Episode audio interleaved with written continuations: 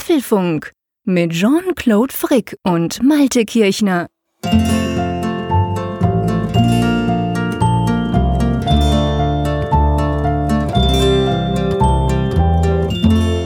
Apfelfunk 79, aufgenommen am Abend des Mittwoch, 30. August 2017.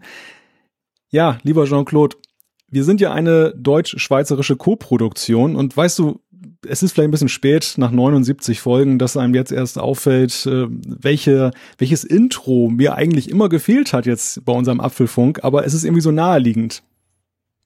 Ähm, äh, du, du, du, du siehst mich sprachlos, passiert praktisch nie, oder du hörst mich sprachlos, wir sehen uns ja nicht.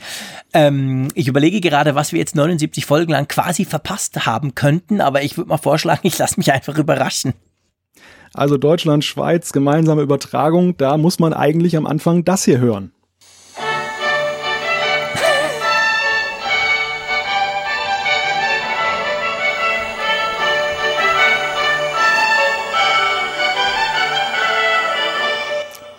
Beste Wetten das Zeiten, oder? Herrlich, wunderschön. Ich weiß, ich weiß ja, dass du ähnlich alt bist wie ich. Nein, du bist ein bisschen jünger, aber das erinnert mich natürlich sofort an die Samstagabende mit den Eltern äh, vorm Sofa und irgend so eine große Samstagskiste ge ge geschaut, wo dann eben genau dieses Eurovisions-Logo und Zeichen kam. Sehr schön. Ja, also man ist ja quasi damit aufgewachsen, dass eben Schweiz und Österreich irgendwie synonym sind mit dieser Melodie, weil wenn Wetten das kam, dann kam ja immer diese Eurovisionshymne. Und genau. irgendwie passt das ja auch zu unserem wunderschönen Podcast, dachte ich mir. So. Ja, absolut. Das passt definitiv. Da hast du völlig recht. Wir sind nicht ganz so eine große Kiste, wie diese großen Sendungen im Fernsehen waren, aber wir sind auch größer, als wir es uns vor 79 Folgen vorgestellt hätten. Das muss oh ja. man ganz klar sagen. Ja, du, schön, ähm, ich sage jetzt nicht schönen guten Abend, weil ihr, liebe Hörerinnen und Hörer, hört ihr das wahrscheinlich nicht gleich in der Nacht. Ähm, auf jeden Fall, hallo Malte, wie ist stets bei dir in der Nordsee? Bei, bei euch der große Wetterwechsel schon gekommen? Der ist gerade im Gange. Also ich hoffe, man hört es dieser Aufnahme nicht an. Es plätschert so ein bisschen im Hintergrund. Der Regen ist heute Abend eingetroffen und damit kullern jetzt die Temperaturen. Heute war es richtig schwül warm, also ganz eklig war das. Macht überhaupt gar keinen Spaß. Und insofern sehne ich die etwas kühleren Temperaturen und die hoffentlich bessere Luft herbei. Es geht mir aber ganz genau gleich. Bei uns war es heute wieder deutlich über 30 Grad. Es ist immer noch irgendwie 7, 28. Es ist im Moment 10 Uhr am Abend, wo wir das aufnehmen. Und, aber der große Wetterumschwung ist angekündigt, soll dann im Laufe der Nacht anfangen zu regnen. Morgen dann noch 20, übermorgen 15 und am Samstag Samstag dann noch knackige 10 Grad Höchsttemperatur. Im Moment freue ich mich noch drauf, aber ich fürchte, nächsten Montag finde ich es dann schon wieder Mist.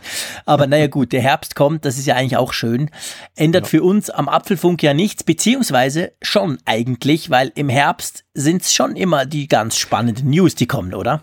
Genau, der Umschwung, der ist auch im äh, Regal des Fachhandels dann festzustellen, wenn nämlich neue Produkte Einzug halten. Und äh, das ist auch eine heiße Kiste. Also ich denke, wir haben heute auch wieder heiße Themen, denn wir sind so ein bisschen, glaube ich, jetzt in die Schlusskurve geraten vor dem iPhone-Event. Und da kursiert ja ein Termin, der 12. September soll es jetzt sein.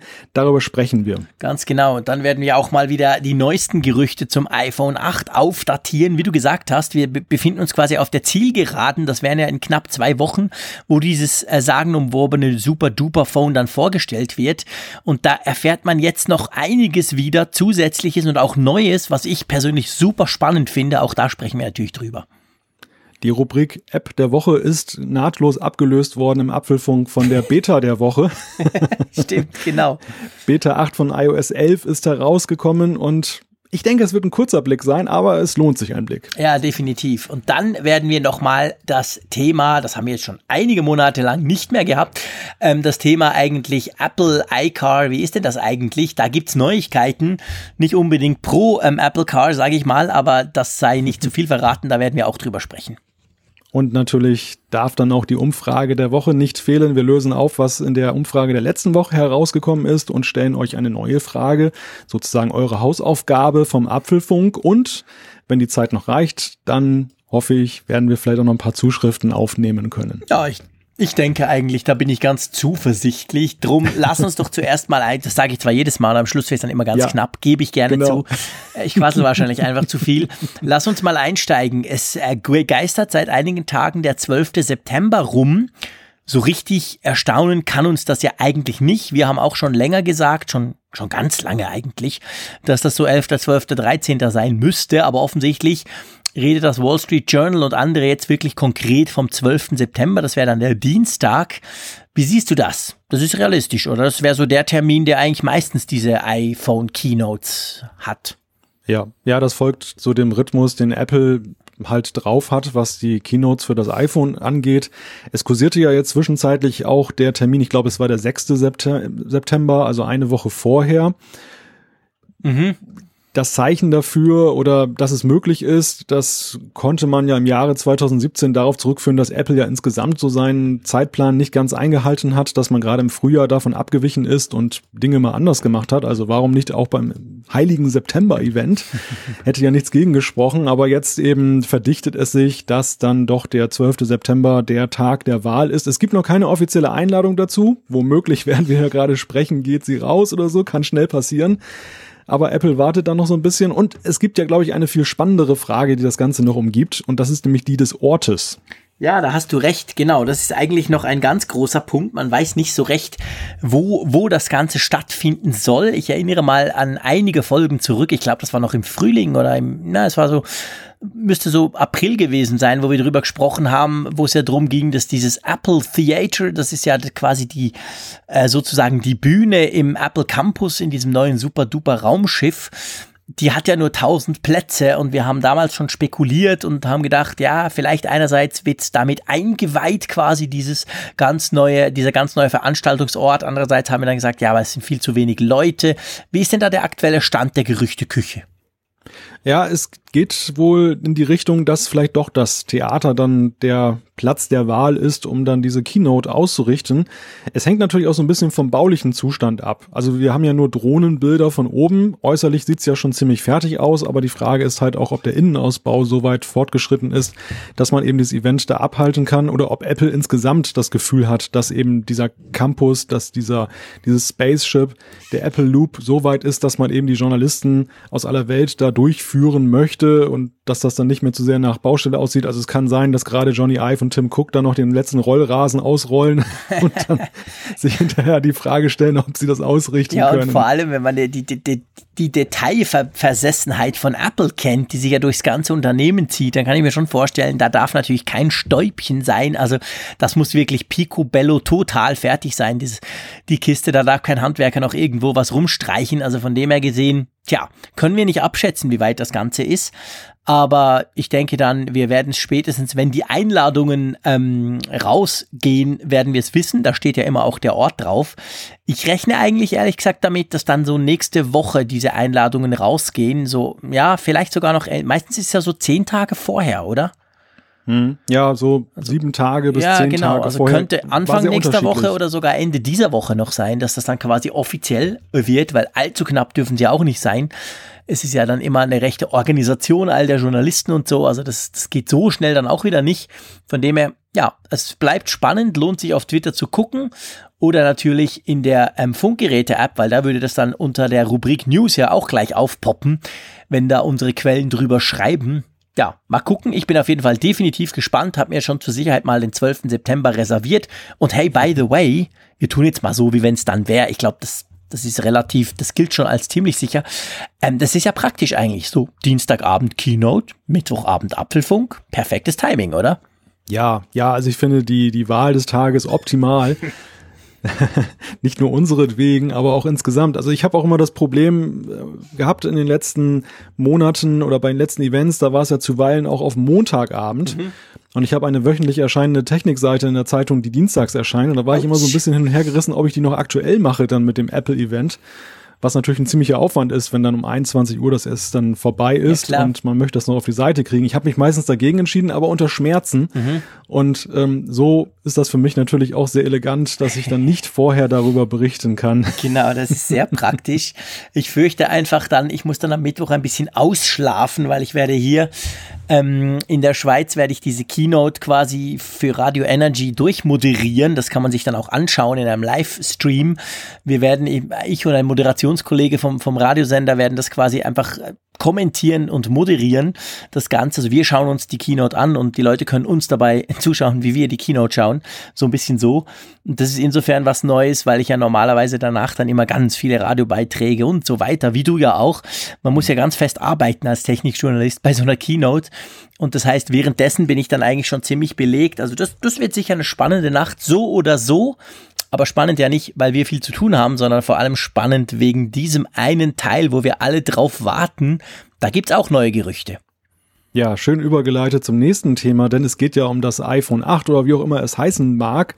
Auf jeden Fall das neue iPhone. Und da gibt es jetzt einen neuen Bericht. Mark Gurman, glaube ich, bei Bloomberg hat jetzt dann etwas über die Software geschrieben. Und das ist so eine weiterführende Geschichte. Wir sind ja schon seit einiger Zeit dabei, durch die Hardware-Leaks uns anzusehen, oder Gerüchte halber zu hören, was sich eben mit dem iPhone verändert, dass es eben oben diese kleine Aussparung hat, wo die Kamera ist, wo dann die Frage war, wie verhält sich die, die Statusbar da oben, dass es eben diesen physikalischen Home-Button nicht mehr geben wird, mit der Frage, gibt es vielleicht irgendeine neue Technik unter dem Display oder wie macht Apple das sonst? Und German, der hat, nachdem er ja in letzter Zeit relativ glücklos war, also ich glaube, Stimmt, ja. viele, viele Leaks bei Apple, derer er sich bedient hat, die sind wohl im Zuge dieser ganzen Offensive von Tim Cook geschlossen worden. Das galt wohl vor allem German und seinen Quellen, da eben dann den Kanal dicht zu machen. Jetzt hat er auf jeden Fall wieder ausgeholt zum großen Schlag und nämlich er hat was über die Software gehört und Software Leaks bei Apple, das ist ja echt so eine ganz rare Geschichte. Mhm. Da ähm, Apple da ja nun auch so Herr des ganzen Verfahrens ist in den USA, während die Hardware-Leaks ja meistens aus den Produktionsfabriken in China kommen. Lange Rede, kurzer Sinn. Es soll sich da ja einiges eben ändern in der Steuerung des iPhones. Und Jean-Claude, wo ist denn da die, der größte Unterschied?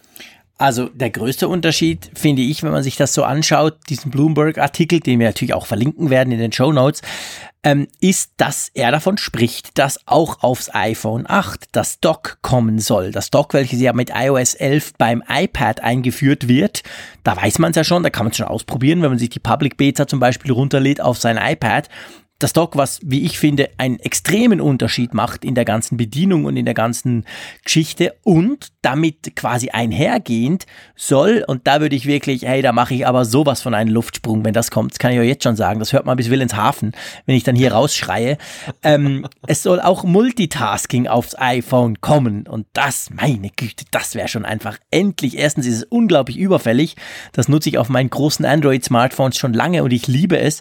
Und das wird, das wäre, also das wäre wäre echt eine ganz, ganz große Nummer, finde ich. Also du siehst, ich bin schon begeistert allein von der Idee, dass das kommen könnte. ich, ich merke das schon, ja. Ja, es, ich glaube, diese Geschichte, dass der Home-Button entfällt und dass dann stattdessen dann Gesten das ersetzen sollen, das wird aber nichtsdestotrotz ein Thema sein, was für viele Diskussionen sorgen wird. Denn das ist ja äh, aus meiner Sicht noch ein viel größeres Ding als das, dieser Wegfall des Kopfhöreranschlusses, des liebgewonnenen der Home-Button ist ja nun wirklich ein ganz zentrales Element des Geräts und wenn da jetzt eben dann so eine Geste dann da kommt, das wird sicherlich einige nicht so begeistern. Oder denkst du, das wird schnell akzeptiert? Nein, nein, nein, das ist natürlich, das ist ein massiver Unterschied, da gebe ich dir völlig recht. Und es stellt sich natürlich dann auch die Frage, also wenn das so kommt in der Form, also ich sag mal virtueller Home-Button, ähm, Dock und Multitasking, dann ist ja dann die Frage, zum Beispiel bei den anderen iPhones, also die, die iPhone 7S, sage ich mal, die ja auch als ziemlich gesichert äh, werden, da wäre dann die Bedienung ganz anders, weil da haben wir noch einen Home-Button, heißt das dann auch, da haben wir dann kein Dock und so und das wiederum würde heißen, dass quasi die alten, in Anführungszeichen, iPhones, die aktuellen iPhones, die aber nicht komplett neu sind und das ganz neue iPhone, die hätten dann zum Teil eine völlig andere Bedienung. Also das allein finde ich recht schwierig. Ich würde es zwar verstehen, halt auch, weil man sagt, zehn Jahre Apple, jetzt gehen wir Aufbruch zu neuen Ufern. Aber ähm, das ist mal der eine Punkt. Und der andere Punkt, klar, also ich meine, ehrlich, ich gebe es gerne zu, ich kann mir eine Bedienung ohne Home-Button gar nicht vorstellen, weil das ist so ja. drin, das ist so in der DNA von iOS und von der Bedienung des iPhones drin. Ähm, das ist dann schon ein ziemlich heftiger Wechsel. Und den werden, den muss man erstmal verdauen, da muss man sich dann wahrscheinlich auch erstmal dran gewöhnen. Ja, also ich glaube, der, der Home-Button, der hat auch eine gewaltige psychologische Wirkung, mhm. weil er ist einfach der Hardware-Button, der einen auf gut Deutsch gesagt aus der Scheiße holt. Also wenn in der App was schief läuft und, und du willst da raus, dann ist das so wirklich die Versicherung, dass du eben per Hardware die Software ausschalten kannst. Also ich glaube, dass man darf das gar nicht unterschätzen, welche Wirkung das gerade auf den nicht so technisch versierten mhm. Anwender mhm. hat. Während die Geste, das ist ja etwas Virtuelles, das ist etwas auf dem Bildschirm mhm. und die erweckt halt weniger Vertrauen. Apple hat natürlich jetzt auch einfach einen Status seiner Software erreicht, dass sie auch darauf vertrauen können, dass die Softwaresteuerung so präsent ist, dass es des Home-Buttons nicht mehr bedarf. Also mhm. dass augenscheinlich diese Geste auch dann funktioniert, wenn jetzt zum Beispiel eine App crasht oder irgendwie einfriert oder so, dass dann das wohl noch funktioniert. Wenn denn, wenn sie sowas machen würden und das geht nicht, dass die, das gesamte Betriebssystem einfriert und ähm, der Home-Button wäre die einzige Rettung gewesen, das wäre natürlich fatal. Insofern scheint das natürlich dann auch irgendwo ein ein Ausdruck davon zu sein, wie weit die Software ist. Aber ich glaube, das wird viele dann doch bewegen, eben, dass man diesen Knopf nicht mehr hat, diesen Rettungsanker. Und was du gerade sagtest mit dem, dass die Software dann unterschiedlich ist. Ich sehe das auch so, ja. Ähm, es ist aber ja auch so ein Phänomen, was wir bei Apple immer mehr haben, was in den letzten Jahren zugenommen hat. Ich sage nur 3D Touch ist ja auch so ein Beispiel. Stimmt. Wird auf den iPhones auf den aktuellen iPhones unterstützt, bei zurückliegenden Geräten natürlich nicht, aber auf dem iPad vor allem nicht, was Entwickler natürlich auch vor die Herausforderung stellt, wenn sie Apps programmieren, gerade universelle Apps natürlich, wie kann man das intelligent meistern und ähm, die Touchbar ist ja auf dem Mac-Betriebssystem genauso ein Ding. Also das ist ja auch wirklich so eine ganz kleine Zielgruppe noch derer, die eben diese Touchbar nutzen können, mhm. aber die Mehrzahl hat sie nicht und das wirft dich auch vor die Frage, willst du dein Bedienkonzept auf die Touchbar orientieren? Dann ja. hast du aber einen riesen Haufen von Leuten, die da eben nichts von haben, oder fährst du zweigleisig und dann eben dem, mit dem Risiko auch so ein bisschen ambivalent unterwegs zu sein. Ja, das stimmt. Da hast du absolut recht. Das ist natürlich ein ganz, ganz entscheidender Punkt, den Apple schon so ein bisschen angefangen hat. Ich muss aber auch sagen, fairerweise, wenn ich ähm, zum Beispiel beim iPad gucke, wie jetzt da allein nur durch Stock, klar, da haben wir noch den Home-Button und alles beim iPad Pro zum Beispiel, dem aktuellen. Ähm, aber da merke ich schon, also dass allein durch dieses Dock, durch die Möglichkeit dieser Gesten vom Dock, dieses Rüberziehen etc., dass man da schon mal den Home-Button, ich meine, vorher war der ja auch Doppelklick quasi drauf für Multitasking-Geschichten, das brauche ich jetzt schon viel, viel weniger. Und gleichzeitig ist es ja auch so, bei den aktuellen iPhones, den 7er, haben wir schon einen Home-Button, der ja nicht mehr ein richtiger Knopf ist. Das hat ja zum Beispiel schon dazu geführt, dass wenn dir das Ding wirklich abstößt und du mal quasi ein Reboot, also quasi Hard, Hard Call machen musst, da war ja das früher immer Power Button und Home Button drücken. Das kannst du jetzt ja nicht mehr, weil wenn die Kiste abstürzt, dann ist ja dem der Home Button, weil der ja sowieso, der ist ja nur durch die Taptic Engine getriggert, sonst ist ja der nicht mehr. Ähm, da musst du ja jetzt schon, was ist es, ich glaube, ähm, Volumen runter und, und Power-Knopf mhm. zusammendrücken und dann kannst du das Ding quasi rebooten. Also das war ja auch schon ein kleiner erster Schritt in Richtung eben, wir machen den Home-Button so ein bisschen weniger. Ja, ja, das ist ein sehr gutes Argument. Also die Hinführung zu diesem Schritt, die ist ja schon lange erkennbar. Mhm. Das Gerücht, dass der Home-Button irgendwann fällt, das haben wir auch, glaube ich, schon bei der vorhergehenden Generation diskutiert, aber dort ist es ja dann ja nicht gekommen das, das ist richtig. Also man, man führt die Leute langsam weg vom Hardware-Button. Ja. Dennoch hat man natürlich ja keine Kosten und Mühen gescheut, eben diesen festen Button ja so realistisch wirken zu lassen, dass man immer noch das Gefühl hat, man drückt einen Knopf. Ja. Ich glaube, bei dem, bei dem kommenden iPhone wird es eine große Rolle spielen, aber auch es deutet ja vieles darauf hin, dass Apple die klassische Linie, die siebener Linie parallel auch fortsetzt. Dass das mhm. jetzt nicht nur so ein billiger Abklatsch ist, sondern dass eben sie diesmal mit drei iPhones ja. am Start sein werden, nämlich dem iPhone 7S, 7S Plus, wie auch immer sie heißen mögen, aber jetzt von der Linie her, und eben diesem iPhone 8. Und das bedeutet ja auch, dass eine gewisse Exklusivität bei diesem iPhone 8 da ist. Einerseits sollen die Stückzahlen nicht so groß sein, zweitens ist der Preis wohl irrsinnig hoch oder deutlich höher.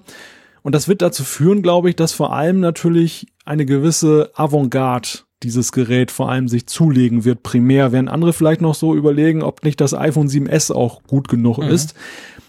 Ich glaube, diese Elite, in Anführungszeichen, die ist natürlich aber auch nachsichtiger gegenüber Apple. Also die sind so begeistert schlichtweg dann von neuen Möglichkeiten, dass sie eher auch sowas schlucken als der gemeine Anwender, sage ich jetzt mal so ganz platt. Das könnte eine Hilfe sein, dass auch so langsam einzuführen, weißt du, dass man eben auch so einen stufenweisen Rollout hat, mhm. dass man eben nicht alle auf einmal auf diese neue Technik umstellt, so nach dem Motto alte Generation weg und jetzt ja. gibt's nur noch das, sondern dass es irgendwo gleichzeitig aber auch sich ein bisschen auffächert, das ganze Produktangebot. Ja, also ich meine, Auswahl ist immer gut, finde ich grundsätzlich. Also das, das muss man ganz klar sagen. Ich meine, das Apple-Line-up im Bereich iPhone, das war ja nie üppig, um es mal so zu sagen. Und ähm, da, das stimmt. Also ich denke auch, das, das würde auch absolut Sinn machen, dass man diese ganz neue Technik mit eben den, ich sag's mal, vielen teilweise massiv veränderten Workflows, die es dann auch braucht, ähm, dass man die mal diesem Top-Modell unterschiebt, die andere Linie aber schön weiter pflegt im Sinne, dass da auch Updates eben kommen in Bezug auf Hardware etc. Und dann hat man quasi die Wahl, was man haben möchte. Das iPhone 8 wäre dann, wie du schon gesagt hast, wahrscheinlich sehr, sehr teuer. Und dann nächstes Jahr zum Beispiel spricht ja dann nichts dagegen, dass man die iPhone 8 oder dann da, dazu mal dann 9 Linie irgendwie breiter macht, dass es dann davon vielleicht auch verschiedene Größen gibt und dann dadurch vielleicht langsam die 7er, also ich sag's mal vom Design her, dass das alte Design da irgendwie aus, ausfließen lässt oder so. Es würde schon Sinn machen. Ich denke auch. Und ich denke, das ist wahrscheinlich auch der einzige Weg, wie du quasi sowas hinkriegst. Du kannst nicht von heute auf morgen sagen, okay, jetzt sieht's komplett anders aus. Tschüss. Und alle anderen und alle an anderen iPhones sehen plötzlich alt aus dagegen, sondern du musst irgendwie, ich finde auch, das macht eben Sinn, dass du die andere Linie noch weiterführst, die ja bei weitem nicht schlecht ist. Es ist ja jetzt noch gerade das aktuelle Topmodell und das ist ja super gut. Und wenn das noch ein paar neue Hardware-Sachen kriegt, quasi verbesserte Kamera, ähm, neuer Prozessor im 10 Nanometer Design, bessere Batterielaufzeit, irgend solche Zeugs, dann ist ja das immer noch ein super, super Gerät. Also von dem her würde das schon Sinn machen, sehe ich auch so. Aber es ist ja doch auch gleichzeitig Ausdruck eben, finde ich, der Geschäftsführung von Tim Cook. Also ich glaube, unter Steve Jobs wäre das radikaler gelaufen. Da wäre es wirklich mhm. so gewesen, wenn der überzeugt gewesen wäre, dass das iPhone 8, so wie es jetzt entwickelt wurde, das iPhone der Zukunft ist, dann hätte er radikal das andere vom Markt geworfen und hätte das dann ja. als einziges neues Gerät auf den Markt geworfen. Für mich ist das so ein bisschen, wenn sich das jetzt bewahrheitet, dann diese Cook-Linie, die wir allgemein schon so ein bisschen beobachtet haben. Etwas zaghafter, vielleicht auch ein bisschen mehr auf den Markt hörend, mhm. also auch in positiver Weise, ja. nicht jetzt nur einfach, was man selber cool findet, Weniger sondern radikal. eben auch dann ja, ja, ja, genau. Denk mal an diese ganze Mac-Geschichte, wo Apple sich ja nun sehr eben dann diese Kritik zu Herzen genommen hat und jetzt auch gesagt hat, komm, wir machen jetzt diese Pro-Linie, mhm. auch wenn das jetzt nicht die großen Stückzahlen sind. Ich bin sehr gespannt und da, schließt oder da wird jetzt ein sehr großer Bogen gespannt, wie sich das dann auch, du hast es ja gerade erwähnt, auf das iPhone 9 und das nächste Jahr auswirkt. Ist das jetzt das so vielleicht auch so ein Experiment, dass man sagt, dieses iPhone 8, so wie es beschaffen ist, da sollen wir jetzt einfach mal testen, weil es radikal mit einigen Dingen bricht, die wir eben über zehn Jahre gemacht haben? Oder ist es halt jetzt nur ein schrittweiser Rollout, vielleicht auch wir lesen ja immer wieder, dass gerade die Display-Technologie und diese ganzen Geschichten ja jetzt in der Massenware, die Apple braucht, schwer herzustellen ist, dass man einfach auch da ein bisschen zaghafter hingeht und dann nächstes Jahr ist das dann sozusagen äh, gesetzt, dass das für alle möglich ist und dann kann man es vielleicht auch zu günstigeren Preisen verkaufen, keine Ahnung. Aber auf jeden Fall, dass man auch hier so ein bisschen Not und ähm, praktischen Nutzen vereint, um indem man das jetzt nicht jetzt gleich komplett breit ausrollt. Ja, also ich, ich, ich denke, einerseits, also ich, ich, ich bin überzeugt davon, dass das quasi der, der, der größte Wechsel im Design ist vom iPhone je und dass es natürlich gleichzeitig eigentlich kein besseres Datum gibt als zum 10-Jahres-Jubiläum, um zu sagen, hey, cool, guck mal, jetzt gehen wir quasi noch ein paar Schritte weiter, jetzt machen wir was anderes. Gleichzeitig darf man natürlich nicht vergessen, so revolutionär das fürs iPhone ist, so revolutionär die Bedienung fürs iPhone wenn man guckt, wie das jetzt zehn Jahre war, dann sein wird, wenn das so kommt, wie wir im Moment mutmaßen. So klar ist es aber doch, wo der Markt auch hingeht. Ich meine, die randlosen Displays, das ist ja jetzt nichts, was Samsung erfunden hat und Samsung findet, sie sind die einzigen, die das machen. Das ist ein absoluter Design- und Industrietrend im Moment und ich glaube nicht, dass der aufzuhalten ist. Also das kommt. Wir werden in den nächsten zwei, drei Jahren nur noch randlose, also ich sag dem ja so, es hat ja noch einen ganz kleinen Rand, aber praktisch randlose Dinge sehen, weil und das ist ja auch spannend. Das ist das erste Mal, ich glaube, seit ja, seit Jahren, wenn nicht sogar seit der Erfindung des Smartphones, das tönt jetzt ein bisschen heftig, aber dass Smartphones von einem Jahr zum nächsten kleiner werden. So komisch das tönt, aber ich habe mich mal ein bisschen umgeguckt. Ich habe mir heute mal ein bisschen, ich habe ein bisschen Research gemacht. Das ist genau der Punkt. Also das ist das erste Mal, dass die Geräte kleiner werden, weil eben dadurch, dass du den Rand quasi weglässt. Das, der Bildschirm, den kannst du groß oder sogar noch größer machen, aber die Geräte werden nicht zwingend ähm, dadurch auch wieder größer. Und das iPhone 8, diese ganzen Dummies, die man ja da gesehen hat, das geht ja genau in die Richtung. Also das iPhone 8 soll ja so groß sein wie das iPhone 7, nicht das Plus, aber ein Bildschirm quasi haben, der dem iPhone 7 Plus entspricht. Und das ist ein Trend, den Apple jetzt hoffentlich offenbar geht Finde ich super, by the way. Das habt ihr gemerkt. Äh, aber der einfach, den alle gehen. Also von dem her gesehen bin ich schon der Überzeugung, das iPhone 8 wird das erste Modell sein dafür. Aber das ist der Trend. Und in zwei, drei Jahren gibt's keine, ich sag's jetzt mal extra so, alten iPhone-Designs mehr mit großem Rand unten und mhm. oben. Ja, ich bin ja, ich bin ja bei dir, was den Trend angeht. Und für Apple löst sich damit ja auch ein Problem, dass sie seit Anbeginn dieser Aufsplittung der Linie haben, dass es ein Plus-Modell gibt. Nämlich, dass es immer noch Leute gibt, die sagen, ich will die nicht dieses Plus-Modell. Es ist mir einfach zu groß. Mhm. Und ich will zwar die coole Kamera haben, die das Plus-Modell hat, aber ich kaufe es mir trotzdem nicht, weil es ist einfach zu riesig. Und durch dieses beschriebene Phänomen, dass man eben durch das randlose Display dann mehr Bildschirm bieten kann bei kleinerem Gehäusedesign. Das äh, ist für Apple natürlich auch eine ganz elegante Kiste, dass das eben das iPhone 8 soll ja irgendwo in der Größe zwischen dem 7er und dem 7, mhm. äh, 7 Plus liegen. Das wäre natürlich so der Königsweg, den sich auch viele wünschen und ich glaube, das wird auch dazu führen, dass eben auch viele gerne dann auch da zugreifen, die jetzt dann vor dem Plus doch noch eine gewisse Scheu hatten. Für Apple ist es nur so, und darauf zielte meine Bemerkung ab, dass sie tun sich ja klassisch schwer damit, von aus den ausgetretenen Faden herauszugehen. Mhm. Und das kann man ihnen noch nicht mal übel nehmen, weil einfach die Erwartungshaltung, auf der einen Seite sollen sie das Rad ständig neu erfinden und auf der anderen Seite ist dieses Design, zum Beispiel dieser Rand jetzt mit dem Home-Button so ikonisch, mhm. dass es eine schier unmöglich ist, damit zu brechen.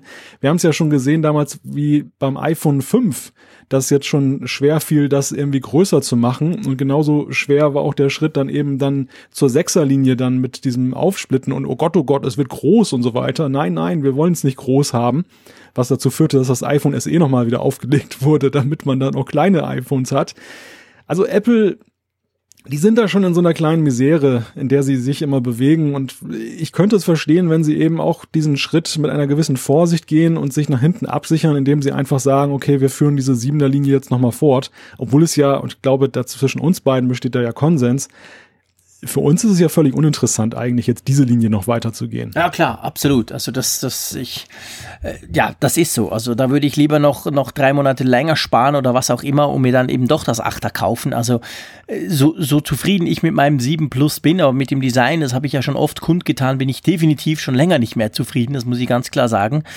Aber ich meine, das wäre ja auch der, ist ja auch der elegante Weg, wenn Apple das genau so macht, wie wir es jetzt besprochen haben, so im Sinn von die 7er Reihe führen wir mal noch weiter, da hängen wir noch ein S dran, da machen wir intern einige Verbesserungen. Und dann kommt eben das iPhone 8 mit dem komplett neuen Design, inklusive all den neuen Bedienmöglichkeiten und Notwendigkeiten. Ja, dann, wenn einer findet, ja, aber das geht ja gar nicht, mein Gott, das ist doch kein iPhone mehr, dann kannst du sagen, ja, okay, dann kauf halt ein 7S oder ein 7S Plus. Äh, und alle anderen, die können schon mal die Freaks oder die Geeks oder die, die Hardcore-Fans oder wie auch immer, die können das Achter nehmen. Bis in einem Jahr sind sowieso alle Smartphones randlos. Da ist es dann weniger krass zu sagen, okay, das 7S, das läuft jetzt aus, das Design ist weg. Es gibt jetzt quasi ein 8S für günstiger und ein 9, das immer noch so teuer ist, irgend sowas. Also das wäre ja eigentlich ein ja, ein, ein guter Weg, finde ich. Also weniger radikal als Steve Jobs, nimmt alle mit, die, die was Neues wollen, wie auch die, die finden, nee, bloß nichts ändern, bitte. Also von dem her gesehen muss ich sagen, wäre das so ein bisschen fast schon ein bisschen der, der, der Königsweg, oder? Ja, zumindest ist es nicht zum Nachteil der, der Käufer. Mhm wenn sie diesen Weg gehen. Das einzige ist halt das unternehmerische Risiko für Apple mit der Berechnung, wie, verkäu wie, wie wird sich denn dieses Modell verkaufen, diese Fortführung der sieben ja. Linie. Also für mich ist das sehr schwer zu beurteilen, weil ich nicht so richtig abschätzen kann, wie viele jetzt dann nicht scharf sind eben auf das Allerneueste. Stimmt. Und wie viele sich dann abschrecken lassen durch den hohen Preis und dann vielleicht in Kauf nehmen würden, dann, dann doch irgendwie einen Schritt zurückzugehen, in Anführungszeichen, aber eben dann das, das modernisierte Siebener Design dann zu nehmen, weil sie sagen, ich will jetzt auch gar nicht randlos haben und so. Mhm. Ich glaube, für, für den Kunden ist es eine gute Sache, da gebe ich dir völlig recht. Für Apple ist es eine große Herausforderung und ähm, ein Wagnis, das ich am ehesten vergleichen würde mit diesem Aufbohren der iPhones nach unten hin, als sie diese 6, nee, oder 6, war das 6C oder 5C-Linie aufgemacht haben. Mhm. Also diese C-Linie auf jeden Fall, die 5, ja mit diesem Plastik-Case. Genau.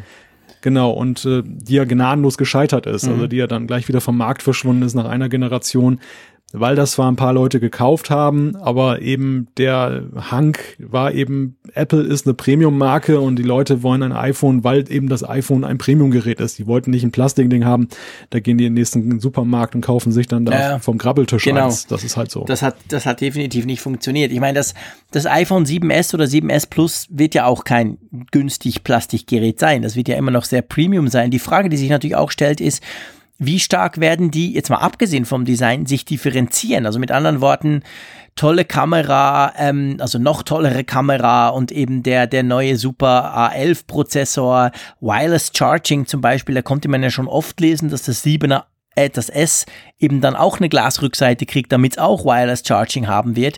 Also wenn natürlich, ich sag's mal, wenn die Spezifikationen ganz nah oder möglichst nah beieinander liegen von diesen zwei Geräteklassen, und sich dann eigentlich quasi noch so aufs Design reduziert. Im Sinn von, willst du wirklich das All-in, kein Rand mehr super Ding, das halt locker vielleicht 300 Franken mehr kostet als das andere?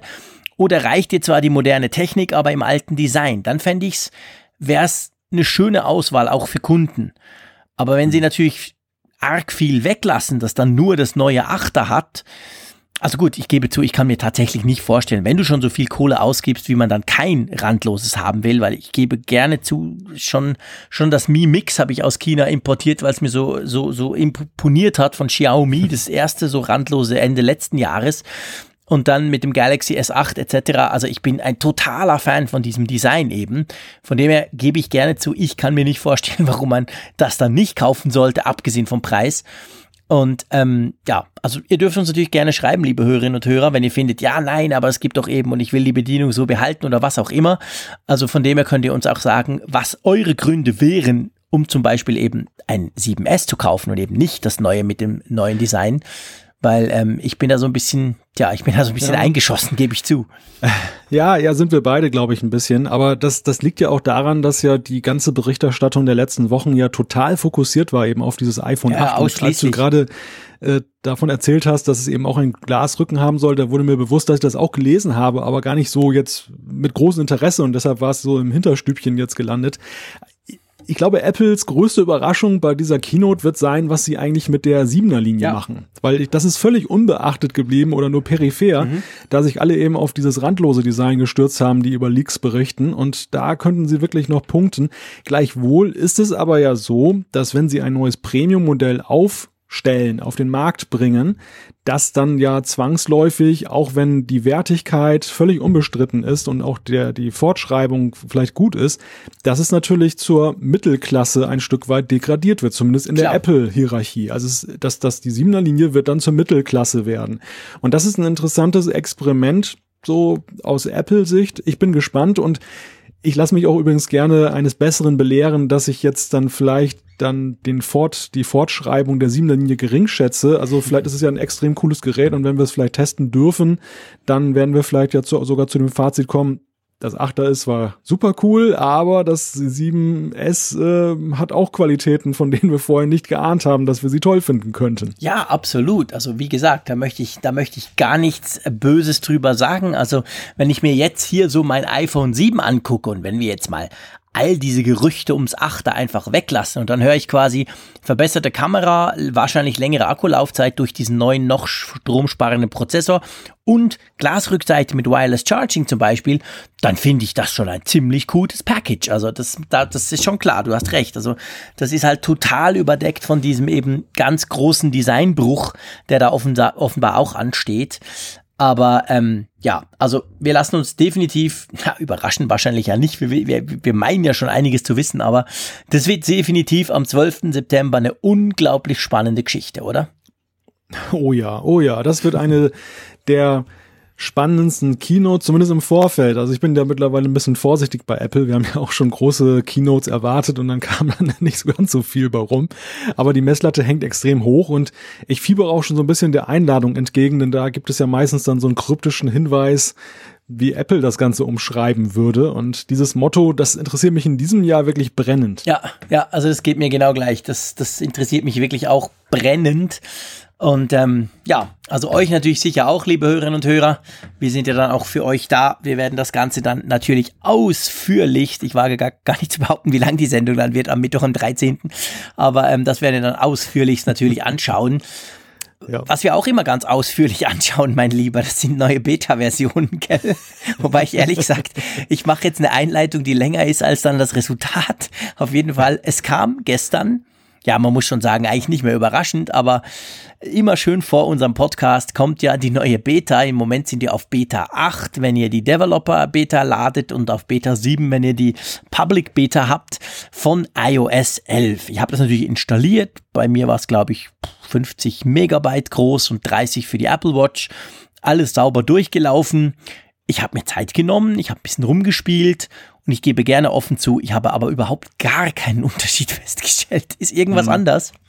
Da bist du in bester Gesellschaft. Ich habe heute fieberhaft nach Release Notes gesucht, beziehungsweise eben nach diesen Auflistungen, wo findige Leute dann herausarbeiten, welche Icons sich wieder geändert genau. haben oder welches Handling vielleicht irgendwie ein Wisch links ist jetzt ein Wisch rechts oder so geworden ist. Und da ist nichts. Da ist wirklich nichts. Also es gibt nirgendwo eine Auflistung und es sieht ganz so aus, als wenn dieses Release vor allem dazu diente, vorhandene Macken, die noch aufgetaucht sind, auszubügeln und Apple scheint wohl jetzt wirklich durch zu sein mit dem, was sie da implementieren wollen. Sie sind jetzt noch dabei, eben das Ganze wirklich stabil zu machen, mhm. damit sie bald releasen können.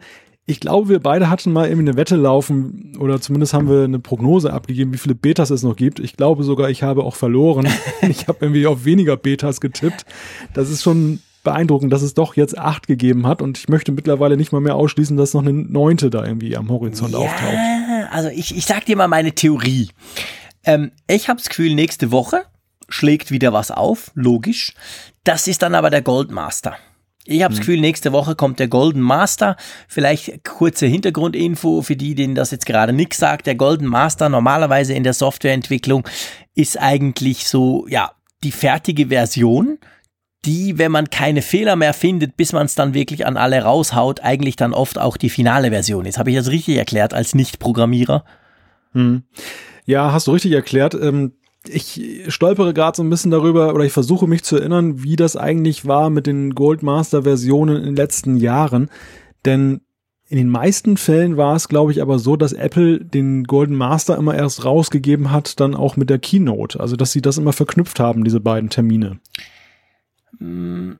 Ja, ja, ja, bin stimmt. Bin mir aber nicht sicher ja, gerade. Ich bin mir nicht gerade ganz sicher, aber ich meine, es war zumindest Doch, zuletzt. du hast recht, doch, du hast recht. Das war letztes Jahr mit iOS 10 war das, glaube ich, genau so, dass sie quasi gesagt haben, an der Keynote, alle können den Golden Master, also äh, Entwickler können den Golden Master runterladen, alle anderen eine Woche später die Hauptversion, also die, die finale genau. Version und die blieb dann.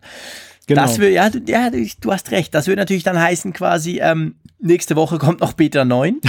Dann an der Keynote wird gesagt, hey, der Golden Master ist draußen und dann hat man vielleicht eine Woche Zeit, bis es dann wirklich released wird. Und wenn dann wahrscheinlich meistens nichts mehr passiert, ist dann quasi die finale Version, die dann, wenn ich richtig rechne, eins, zwei, das wäre dann drei Wochen hin, ähm, die wäre dann wahrscheinlich auch der Golden Master. Ja, ich, ich gebe dir, ich gebe dir recht, mein lieber Freund. Du hast recht. Ja. Aber du bist definitiv das bessere Beta-Orakel im Apfelfunk, muss ich mir mal feststellen. Und Gott sei Dank haben wir nicht um irgendwas gewettet, sonst würde ich dir jetzt wahrscheinlich ein Eis schulden, aber das kriegst du dann bei irgendeiner Gelegenheit sowieso. Sag mal eigentlich Eis in der Schweiz? Eis, ja klar, sicher. Ja, okay. Ein ich dachte, Eis. da gibt es irgendwie einen anderen Begriff irgendwie. Äh, nö, nö, das ist, nö. nö. das ist ein, ein Eis, genau. Das ist, ja, okay. Das sagen wir auch. Oder eine Glasse. Das wäre der Ja, andere. genau, das meine genau, ich. Das ja, habe ich irgendwo mal gesehen. Genau, ja, das ja, war der andere Begriff. Ja, heute, gut. Heute mal ein bisschen Länderkunde noch im Apfelfunk. Unbedingt. Wir haben ja schließlich Euro, das Eurovisionslogo am Anfang gehabt. Also da müssen wir natürlich schon ein bisschen gucken. ja, ähm, Beta 8. Der Zug ist abgefahren. Der Zug ist abgefahren, genau. Da können wir nicht mehr drüber reden. Aber der Zug ist auch in einem anderen Punkt abgefahren. Genau. Ich überlasse dir die Einleitung. Ähm, weg vom Zug hin zum Auto, könnte man sagen. Ja, das Projekt Titan oder wie auch immer es mal geheißen hat, auf jeden Fall Apple Car. Wir haben ja so ein bisschen mal davon geträumt, wie so ein Auto beschaffen sein könnte, das Apple rausbringt. Wir waren ja auch ein bisschen verliebt in den Gedanken, weniger in die Preisvorstellung. Apple hat ja eigentlich sich nie wirklich öffentlich dazu geäußert. Es gab mal so Andeutungen in Interviews. Es war allerdings bekannt durch Personalbewegungen und das eben was raussickerte, dass sie zeitweise eben wirklich ein Auto wohl mal entwickelt haben oder sich überlegt haben, wie sowas beschaffen sein könnte. Dann gab es ja einen großen Change, wo dann Bob Mansfield dann wieder zurückkam, der damalige Hardware-Chef, den hat man aus dem Ruhestand geholt und plötzlich war die Rede davon, naja, Hardware macht man doch nicht, ähm, das wird eher so eine Software, die Apple da entwickelt und die dann andere Autohersteller verwenden können. So ein bisschen so, wie es ja in den Grundzügen mit CarPlay fürs Car Entertainment eben ja schon auf den Markt gebracht wurde, nur halt als Betriebssystem fürs ganze Auto. Und die neueste Kunde, die wir jetzt hören oder lesen, ist, das Apple Car ist Geschichte. Mhm. Stattdessen wollen sie nur eine Art selbstfahrenden Shuttlebus entwickeln, der dann zwischen dem Apple Loop und dem alten Campus oder den anderen Standorten da in Kalifornien durch die Gegend fährt. Und dieser ganze Aufwand und auch das Personal, was sie ja bei den großen Autokonzernen, ich glaube auch den deutschen Autoherstellern teilweise abgeworben haben, all das dient jetzt nur dazu, dass da so ein paar öde Busse durch Kalifornien dann autonom durch die Gegend fahren. Was natürlich jetzt für alle, die darauf gehofft haben, dass wir irgendwie was Cooles dann von Apple kriegen fürs Auto, natürlich eine große Enttäuschung ist. Ja, wobei ja, das stimmt. Also für alle, die gehofft haben, es gibt den iCar irgendwann mal, ist das natürlich wirklich eine große Enttäuschung. Und ich kann mir vor allem vorstellen, dass es natürlich auch für ganz viele Mitarbeiter eine große Enttäuschung ist, die, die überhaupt noch bei einem Projekt arbeiten, weil dann letztendlich ja man schon merkt, okay, ähm, das sind ganz kleine Brötchen, die Apple da backen will. Ähm, auf der anderen Seite, wir haben schon sehr lange nicht mehr über das gesprochen, weil es auch schon lange nichts mehr darüber eigentlich zu sprechen gab. Es war schon relativ lange ja klar, dass der iCar an und für sich nicht kommen soll. Wir haben ja dann spekuliert, ob sich dann wirklich in Anführungszeichen nur auf irgendwelche Kits äh, im Sinne von Nachrüst- oder Softwarelösungen, die man in Auto zusammen mit Autoherstellern machen könnte, ob sich auf sowas dann quasi reduziert hat. Jetzt die Geschichte eben mit diesem, ja, ich sag mal, Apple-Bus.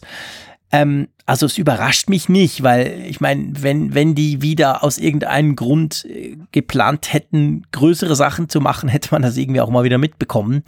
Von dem her gesehen, was denkst du? Also ich meine, was bringt das Apple dann noch, wenn sie das jetzt so machen würden? Du meinst jetzt mit dem Shuttlebus? Ja, genau, wenn sie jetzt quasi diesen Shuttlebus bauen. Also ich meine, was, das ist ja, ich meine, das ist ja nichts, wo du Geld verdienst mit, das ist hm. nichts, wo du aber auch irgendwie die Massen damit begeisterst, das ist nicht das neue iPhone quasi. Also was bringt Apple, wenn sie das jetzt machen? Prestige für sich selbst. Also ich glaube, das, das ist eine Sache, die für Apple ein Weg ist, einerseits aus dieser Nummer elegant rauszukommen. Es wäre natürlich ja ungleich peinlicher, wenn jetzt nach Jahren und ähm, all diesen offensichtlichen Personalbewegungen und Leaks dann herausgekommen wäre, dass das jetzt völlig gescheitert ist und dass das dann eingestampft wird. Wenn da wenigstens noch so ein autonom fahrender Shuttlebus rauskommt, ja, dann ist es noch so ein Stück Gesichtswahrung. Mhm. Zweitens, Apple ist ja in den letzten Jahren sowieso sehr auch ähm, häufig mit sich selbst beschäftigt mhm. gewesen. Also ich sage jetzt auch nur der, der das Spaceship, das ist ja auch so ein Ding, wo ja auch große Ressourcen eben, die sonst auch fürs Produktdesign dann äh, zuständig sind, dann plötzlich dann auch mitgewirkt haben, um dann ein tolles Gebäude zu bauen. Wir haben ja auch ein paar Mal schon drüber gesprochen, zuletzt über das Bürodesign. Mhm. Also ich glaube, das geht so ein bisschen in diese Richtung. Äh, es ist, glaube ich, aber interessant eher für die Fachwelt und für die Medien, welche Lehren kann man daraus ziehen? Mhm. Und die Lehre, die ich daraus ziehe, ist, wir hatten den Fernseher, wir haben dieses Auto und in beiden Fällen ist diese Entwicklung irgendwo endete mit so einem kleinen Abklatsch. Beim, beim Fernsehen war es diese TV-App, die es nur in den USA gibt, fürs Apple TV. Ja. Und hier jetzt ist es halt ein selbstfahrender Shuttlebus. Was nicht heißt, dass die Ambitionen mal größer gewesen sind, aber dieser, dieser Hang, immer gleich zu glauben, wenn Apple auch mit riesigem Aufwand etwas erforscht und entwickelt, dass es auch zwangsläufig in ein Produkt mündet, das muss man, glaube ich, mal so langsam ablegen. Also das, das ist einfach genauso wenig wie dann diese ganzen Patente, mhm. die wir ja auch ständig dann hören und, und lesen, dann irgendwie in bare Münze umgesetzt werden. Genauso wenig wird, glaube ich, auch so eine Grundlagenforschung dann automatisch in ein Produkt gemacht, nach dem Motto, ah, wir haben jetzt ja 10 Milliarden investiert, jetzt muss da auch ein Auto bei rauskommen.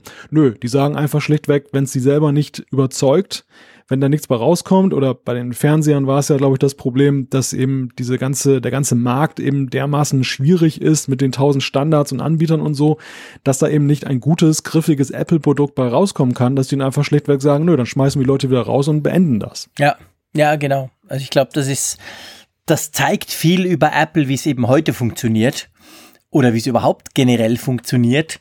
Und es zeigt eben auch viel über den Hype drumherum, wo jede kleine Seite, die irgendwo mal auftaucht, gleich quasi zu einem, äh, also man projiziert in Apple halt viel rein. Ich behaupte, man projiziert in Apple wahrscheinlich mehr rein als in jede andere Firma, würde ich mal sagen. Und das zeigt sich dann an solchen Dingen, wo dann oft auch die Enttäuschung bei vielen groß ist, weil man sagt, ja, aber ich habe doch gedacht. Aber ähm, ja, und aber weißt du, ich, ich mache mal noch eine andere Theorie. Okay? Einfach, dass wir es noch diskutiert haben. Einverstanden? Ich bin gespannt. Gut. Es könnte ja zumindest auch sein, dass es so ist, dass Apple das probiert hat, mit großem Effort, mit viel Kohle, und dann gemerkt hat, hey, ist zwar schön, wenn Tesla immer davon spricht, dass ihre Autos rumfahren, aber eigentlich sind wir noch viel zu wenig weit, das ist alles noch überhaupt nicht ready und das kriegen auch wir mit unserer super großen Programmier- und Marketing- und Schieß mich tot und Geld macht nicht hin, in nützlicher Frist so ein Auto zu bauen, das wirklich selber fährt. Also backen wir zurück, fangen nochmal von vorne an im Sinn von, wir machen Grundlagenforschung. Hm. Ich, du kennst ja, ja Apple, also ich meine Apple, sorry, wenn ich dich, das muss ich noch sagen, ja. Apple ist ja absolut ähm, detailversessen. Also das kann man ja sagen. Alles, was Apple macht, funktioniert eigentlich gut und oft machen sie es lieber zwei Jahre später, aber dafür funktioniert es dann eben gut. Unter diesem Aspekt möchte ich mal meine Theorie betrachtet haben. Ich mag deine Theorie. Also sie, sie gefällt mir deshalb, weil mein eigenes Gefühl bei den Nachrichten, wenn ich sie gelesen habe, immer war, ich hatte so ein leichtes Bauchgrummeln. Ich hatte mhm. immer so ein bisschen das Gefühl, schon beim Fernseher, aber auch beim Auto, ob das wohl gut endet. Ob das nicht, wenn es dann ähm, nicht gut ist, dann letztendlich auch ein Stück weit Apple beschädigen könnte. Denn es genau. ist ja genau. nicht damit getan, auf dem Fernseher oder auf ein Auto ein Apple-Logo drauf zu kleben. Es ist eben dann auch eine riesige Erwartungshaltung eben, dass es ein revolutionäres Produkt ist, wenn sie nämlich in eine ganz neue Produktgattung reingehen, ein ganz anderes Genre. Und gerade beim Auto ist es so, Natürlich, Software spielt eine große Rolle. Natürlich, Vernetzung ist eine zunehmende oder zunehmend Wert in dieser ganzen Angelegenheit. Aber es ist dennoch ja so, Autobaukunst unterscheidet sich fundamental von dem, was Apple bislang gemacht hat. Und das ist halt ein Hard- und Softwarehersteller. Und Insofern war mir ein bisschen Angst und Bange, als ich dann von diesen Ambitionen gehört und gelesen habe. Natürlich müssen sie auch für die Zukunft gucken, wo sie ihr Wachstum generieren, wo sie sich absichern, wenn andere Sparten nicht mehr funktionieren. Und wir haben es ja bei den letzten äh, Quartalsbilanzen ja auch mal festgestellt, dass zum Beispiel Bereich Dienstleistung, Bereich Services ja nun an immer mehr zum Standbein finanziell auch wird für Apple. Aber das mit dem Auto, das war echt das war wahnwitzig in mhm. meinen Augen. Ja, genau. Ich bin ein wenig erleichtert, jetzt zu sehen, dass sie davon Abstand genommen haben, sogar von der Software, weil die Software auch da, äh, wenn da eine tolle Software rausgekommen wäre, aber diese, diese Autohersteller, von denen wir ja nun auch spätestens seit der Dieselkrise wissen, dass die ja nun auch da gemeinsame Sache machen ähm, und auch nicht immer im Sinne des Kunden. Mhm. Ob Apple sich da trotz all seiner Marktmacht hätte durchsetzen können in dieser festgefahrenen Geschichte, das weiß ich nicht. Und deshalb ja. glaube ich, ist es wahrscheinlich schlau und deshalb wird es vielleicht auch genauso gewesen sein, wie du es gerade gesagt hast, dass sie eben sich die Fakten angeguckt haben auf dem Tisch und haben gesagt, ja, das ist vielleicht irgendwie, das ist cool, das ist nett, das hat uns imponiert, aber es ist nicht der richtige Zeitpunkt oder es ist, die Technologie ist nicht gut genug. Beenden wir es. Ja. Ja, genau. Also das ist so ein bisschen meine Überlegung der ich, gebe ich zu, durchaus auch was abgewinnen kann. Also ich könnte mir tatsächlich vorstellen, dass es auch in diese Richtung gegangen ist. Und es hätte vielleicht einfach nicht der, dem Qualitätsstandard von Apple entsprochen. Und wie du es gesagt hast, ich finde das spannend, das, was du gesagt hast mit der Marke beschädigen, das ist natürlich ganz ein wichtiger Punkt. Man geht ja eben von Apple auch aus, dass wenn sie was machen, dass das Hand und Fuß hat und gut funktioniert. Und das wäre dann in so einem Fall eben vielleicht nicht der Fall gewesen. Und das kann natürlich dann komplett auf, auf die ganze Marke zurück, zurückspringen. Also, Apple macht nur noch einen Bus, falls überhaupt. Aber dafür machen sie coole iPhones, die hoffentlich bald gezeigt werden. Ähm, wollen wir zur Umfrage der Woche switchen? Genau, Apple macht einen Bus, wir machen die Fliege, was die Nachrichtenthemen angeht. Genau. Und kommen zur Umfrage der Woche mit einem, ja, ich darf das traditionell ja jetzt sagen, wieder überraschenden Ergebnis. Hm. Oder findest du nicht? Nee, lustigerweise nicht, aber spannend, da haben wir was zu diskutieren.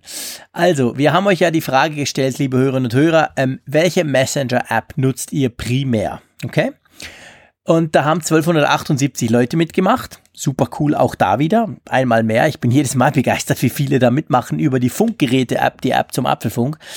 Ähm, ja, und da ist ähm, iMessage hat 31,5 Prozent. WhatsApp hat 58,3, also über die Hälfte. Ja, und den ganzen Rest kann man eigentlich weglassen. Es gibt noch sieben mhm. Prozent. Ein anderer Messenger, das kann natürlich Trema sein, irgendwas. Spannend finde ich ja eigentlich noch, dass der Facebook Messenger mit 1,3 Prozent quasi inexistent ist und genauso inexistent SMS. Wobei man ja. fairerweise sagen muss, vielleicht ist natürlich iMessage ja auch SMS. Also ich weiß nicht, ob ihr das alle unterschieden habt. Man kann ja damit beides versenden. Also von dem her gesehen würde ich mal sagen, SMS, man kann sie gar nicht anders verschicken auf dem iPhone oder also mit iMessage.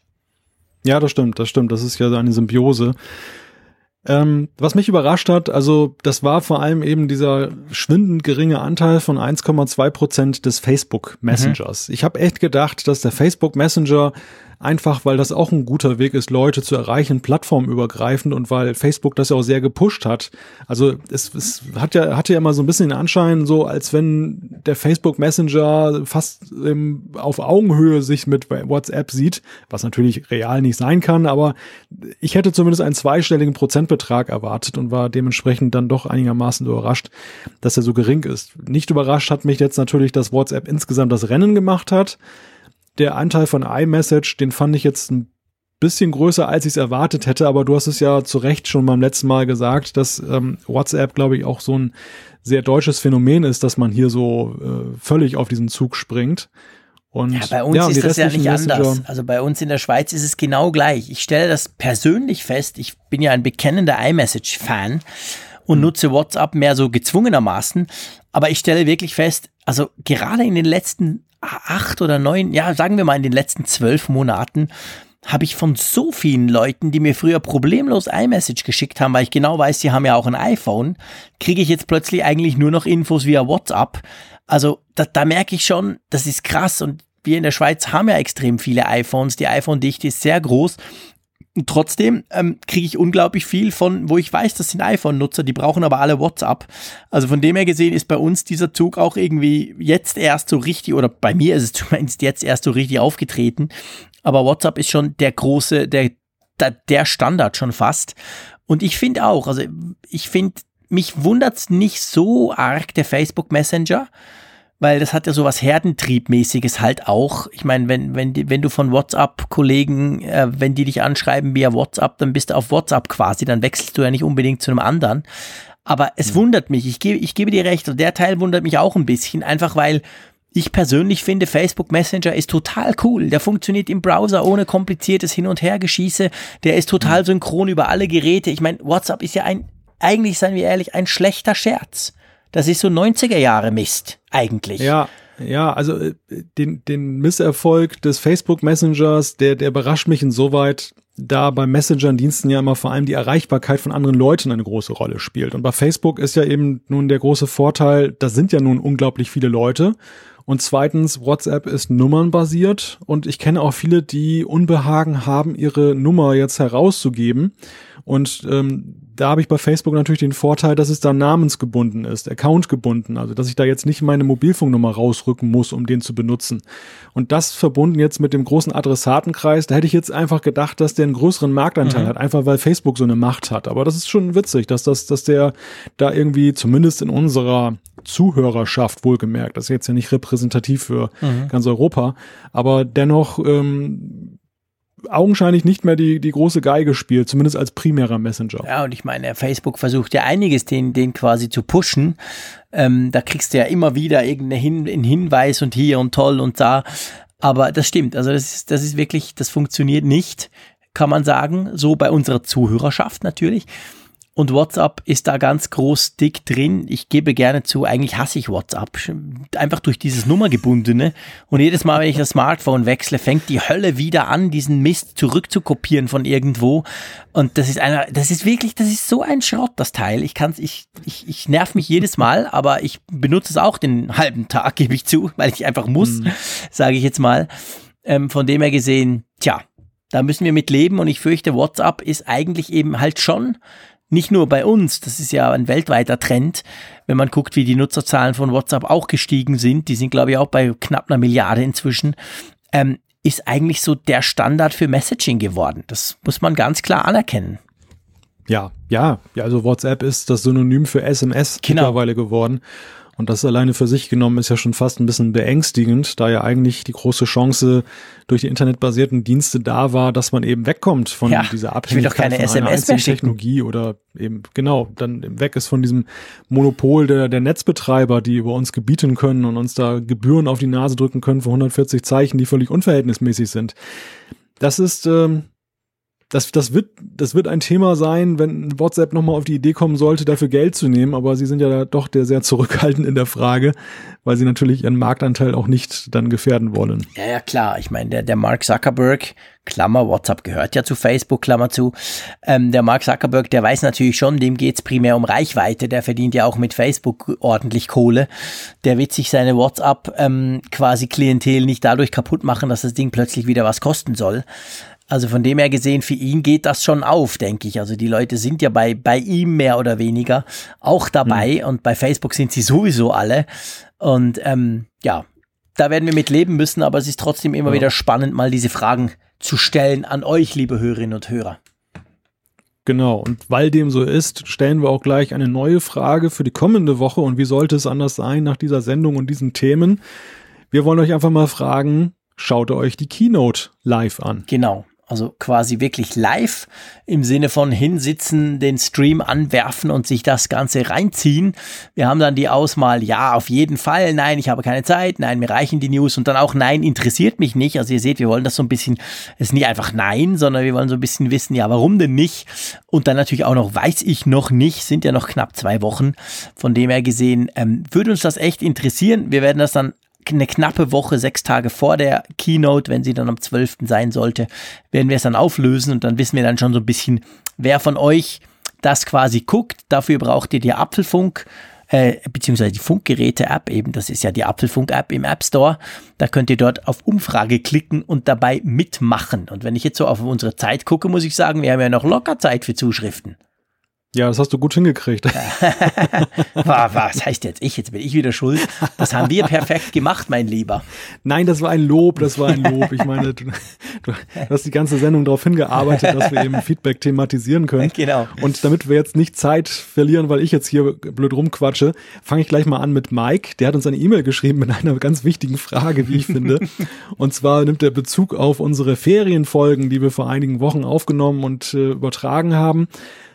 Frage, lieber Jean-Claude, kannst du mir die Details deiner Salzpool-Wasserreinigungslösung mitteilen? Welchen Pool, welche Pumpe und so weiter?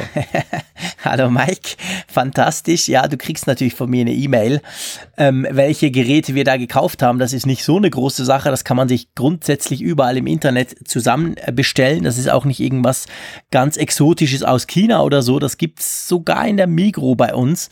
Also jedenfalls in Migro Hobby nennt sich das bei uns. Ha haben wir diese ganzen Gesa Sachen gekauft. Wobei die Salzanlage selber haben wir dann tatsächlich im Internet bei Digitech in dem Fall zum Beispiel bestellt. Ich schicke dir mal ein paar Links dazu.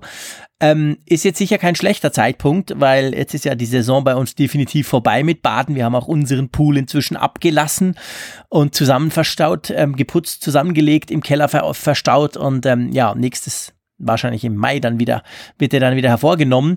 Von dem her gesehen, meistens fallen die Preise ein bisschen, weil jetzt gerade nicht Saison ist, also ist das gar nicht so schlecht. Also Mike, ich mache dir gerne eine E-Mail dazu.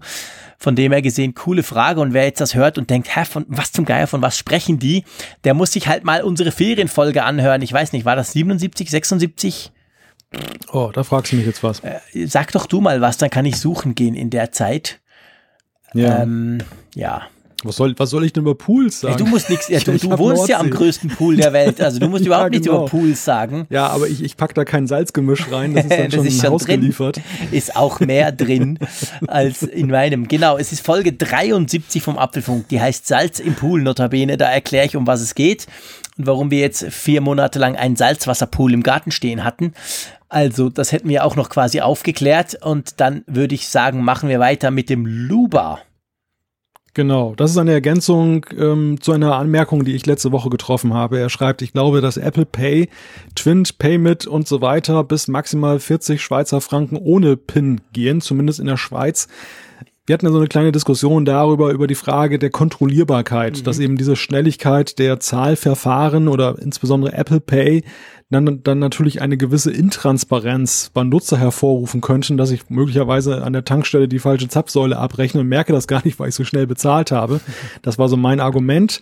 Und da hat uns unter, unter anderem halt Luba geschrieben, aber auch andere, die eben darauf hingewiesen haben, dass es da sehr wohl immer noch ein, ein Limit gibt, ab dem dann nochmal eine zusätzliche Überprüfung stattfindet, also dass nur diese Kleinstsummen dann tatsächlich so easy gehen und da ist es ja dann auch kein Problem, weil der Schaden hält sich in Grenzen. Ja, genau. Ja, das ist genau der Punkt. Also 40 Franken und drunter kannst du einfach hinhalten und musst gar nichts tun und sonst musst du noch schnell authentifizieren, noch einmal mehr. Das ist wahr. Danke, Luba. Ähm, ich gehe dann zum Patrick rüber. Und der Patrick schreibt, hallo zusammen, erstmal Glückwunsch zu eurer Arbeit. Es macht Spaß, euch zuzuhören. Cool. Was haltet ihr davon, uh, jetzt kommt das Thema wieder, mal ein Community-Treff zu organisieren? Alle treffen sich und organisieren was Cooles, wie zum Beispiel ein Grill-Event mit diversen Aktivitäten, natürlich im Zusammenhang mit Apple-Dingen wie zum Beispiel Tauschbörse und vieles mehr. Tja, was halten wir davon, lieber Malte? Ja, wir finden das erstmal gut, aber Genau. die, die andere Seite der Medaille ist dann immer, was man in der Theorie gut findet und was man in der Praxis gut umsetzen kann. Und, und dann wird's immer schon gleich wieder schwierig. Ich habe aktuell zwei Hörer hier in der Umgebung, die gerade Urlaub machen. Der eine ist in, äh, im Wangerland unterwegs und hat uns eine E-Mail geschrieben. Und äh, ein weiterer, Manu, der ist in Norddeich und war heute hier in Wilhelmshaven und hat das dann auch mal getwittert an uns, dankenswerterweise. Und er hatte eben auch gefragt, ob so ein spontanes Treffen möglich ist. Ich musste das leider, oder ich, ich habe es gar nicht richtig beantworten können, weil ich so viel zu tun hatte und weil es dann irgendwie auch gar nicht leider reingepasst hat, jetzt eben in den harten Arbeitstag und in die sonstigen Aktivitäten, die jetzt im Kalender standen.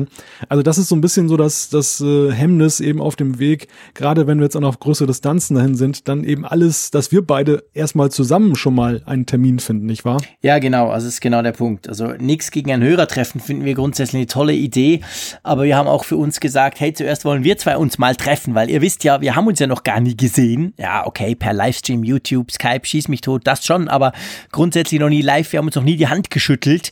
Und das wollen wir schon zuerst machen, aber gleichzeitig will ich auch ehrlich sein, wir sind beide extrem eingespannt, wir haben Kinder etc. Ähm, das ist nicht so einfach, mal schnell eben ähm, hoch oder runter zu fliegen, je nachdem, von wo aus man das anguckt. Von dem her, wir haben da so ein paar Ideen, aber ich sag's ganz ehrlich, zuerst werden wir uns mal selber treffen, was ihr dann natürlich in Form eines Podcasts sofort mitbekommen würdet. That's for sure. Äh, und danach gucken wir mal, wenn wir uns ja schon getroffen haben, ob wir uns überhaupt sympathisch sind. Ha, blöder Scherz natürlich. Quatsch, wir sind jetzt super sympathisch, wir sind ja echt befreundet übers Internet. Aber ähm, ja. Ja. auf jeden Fall, bis wir, was wir dann machen könnten, wie wir das machen könnten. Aber ähm, im Moment Priorität ganz klar, Malte und der JC, die treffen sich mal irgendwo, vielleicht auch in der Mitte oder was auch immer. Das versuchen wir irgendwie anzugehen, aber auch das dauert wahrscheinlich eine Weile. Von dem her gesehen ist ein Hörertreffen im Moment nicht gerade an vorderster Front. Darf ich das so sagen? Ja, ja, also die Reihenfolge, die du beschreibst, ist genau die richtige und das ist so, was uns vorschwebt. Also wir sagen nicht nein, aber wir sagen, ist so akut können wir es nicht umsetzen und wir planen jetzt erstmal das erste große Projekt auf der Reise dorthin. Genau. Magst du mal den Johannes ähm, vorlesen, beziehungsweise Ja. sein Feedback? Sehr gerne mit einem sehr interessanten Thema, wie ich finde. Ich habe den Artikel auch gelesen.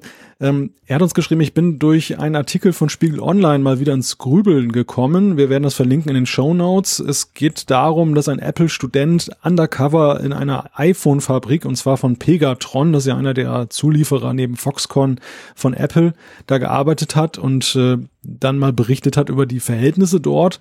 Und Johannes schreibt dazu, dazu, für mich ist diese unmenschliche Ausbeutung einer der wenigen Punkte, die mich an diesem Unternehmen wahnsinnig stören. Meinte nicht auch, dass die reichste Firma der Welt zu besseren Bedingungen produzieren könnte? Ja, die Produkte würden eventuell teurer werden, aber dafür für einige Menschen attraktiver. Ja, vielleicht kurz zusammengefasst, der Artikel, also ist so, dass der, dieser Student aus den USA, der dann für eine NGO, eine, eine, ja, Non-Governmental Organization da unterwegs ist, ähm, hat sich da mal eingeschrieben in so eine Fabrik, hat dann da mitgemacht, diesen, diese Sechs-Tage-Woche, war da einquartiert, halt in, das sind ja richtig Städte, mhm. die da existieren, diese Fabriken und hat er darüber berichtet, dann eben über diese Fließbandarbeit, die unglaublich monoton ist, wo unglaubliche Sollzahlen erwartet werden. Und Apple hat sich dann halt hin und wieder mal blicken lassen, hat dann nachgeguckt, aber dann haben die eben alle so dann ähm, alles auf schön gebürstet und dass da eben keine Probleme waren, aber hier und da war es dann eben schon ziemlich heftig, wie dann mit den Leuten wohl umgegangen wurde, das Essen war nicht so toll und